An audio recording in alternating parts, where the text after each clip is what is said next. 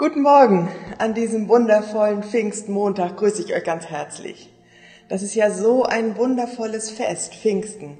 Gestern haben wir im Gottesdienst zusammen den Geburtstag der Kirche, der Gemeinde gefeiert. Das ist es nämlich eigentlich. Das ist der Beginn und von da an bricht die Gemeinde auf. Wir haben bei uns in den Gottesdiensten im Moment so eine Serie gestartet und es geht um die Apostelgeschichte, in der das ist ein Buch in der Bibel, ist es nämlich aufgeschrieben, die Geschichte von Pfingsten und was dann passiert ist mit den ersten Christen, wie sie unterwegs waren. Und genau so erhoffen wir uns das auch hier als Gemeinden in Tungendorf, dass auch wir aufbrechen. Mich beeindruckt immer wieder ein Satz, den einer der Männer gesagt hat, die damals an Pfingsten eine Predigt von Petrus gehört haben. Das klingt nämlich so. Als sie aber das hörten, drang es ihnen durchs Herz und sie sprachen zu Petrus und den anderen Aposteln, was sollen wir tun, ihr Brüder? Petrus aber sprach zu ihnen, tut Buße, und ein jeder lasse sich taufen auf den Namen Jesu Christi zur Vergebung eurer Sünden, und ihr werdet die Gabe des Heiligen Geistes empfangen. Apostelgeschichte 2, Vers 37 ist das. Also die Leute haben das gehört und denken, ja und jetzt, was sollen wir denn jetzt tun? Und Petrus sagt, kehrt um, tut Buße, lasst euch taufen und auf geht's. Und das gefällt mir total.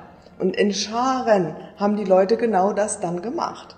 Ganz, ganz viele sind zur Gemeinde dazugekommen, haben angefangen an Jesus zu glauben. Und was sie dann machen, ist gleichzeitig ganz schlicht und ganz wunderbar.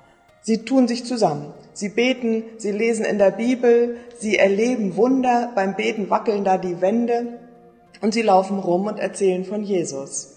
Und ich glaube, so kompliziert ist das eigentlich gar nicht. Genau das erhoffe ich, dass wir das heute auch machen.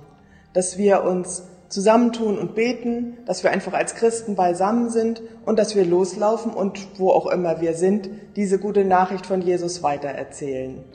Und da sind wir kein bisschen behindert durch das Coronavirus. Das können wir immer noch. Vielleicht kann man den anderen nicht anfassen, aber wir können telefonieren, skypen, Zoom, was auch immer. Wir können mit Abstand einen Spaziergang machen. Wir können beten, auch über das Telefon und wir können Leuten von Jesus erzählen.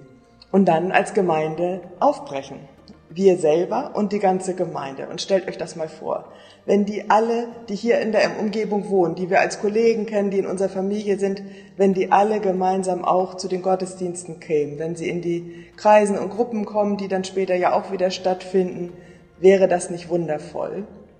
Es ist so wie ein großer Geburtstag und wir laden alle ein, dabei zu sein. Da gibt es keine Grenzen.